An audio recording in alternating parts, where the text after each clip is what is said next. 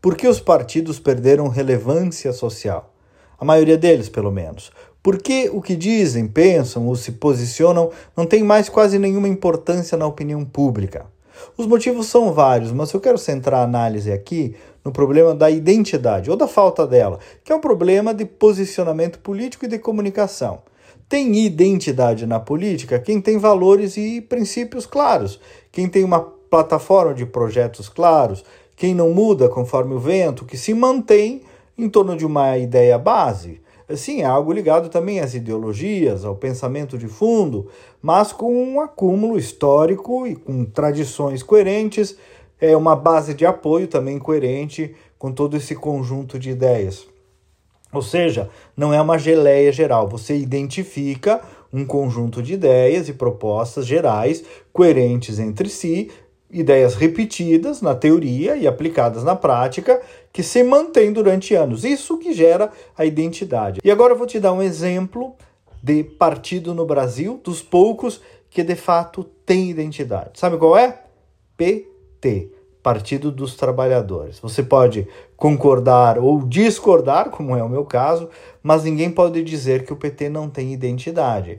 Veja os deputados deles falando, todos vão na mesma cartilha, sustentam o discurso e aquilo é percebido e gera força. Quem mostrou identidade na última eleição?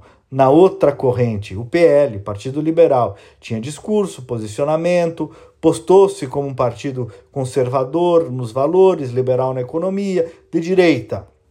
Só que esse campo agora, mais uma vez, começou a fraquejar, se deixando levar pela pressão do politicamente correto ou então pela farra dos cargos. O mesmo vale aí para o PP, republicanos, tantos outros. O Novo já viveu isso ali atrás, nasceu com identidade, em seguida claudicou, hoje tenta resgatar o partido perdido lá pelo Amoedo.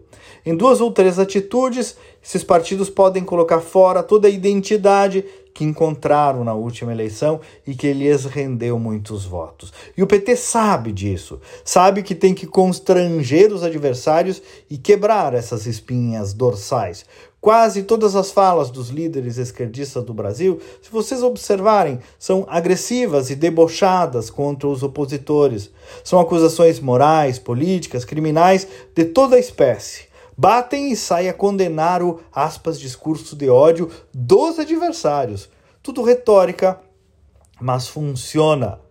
O PT preserva sua identidade e compra ou amedronta a identidade dos adversários. Até amanhã e vamos com fé.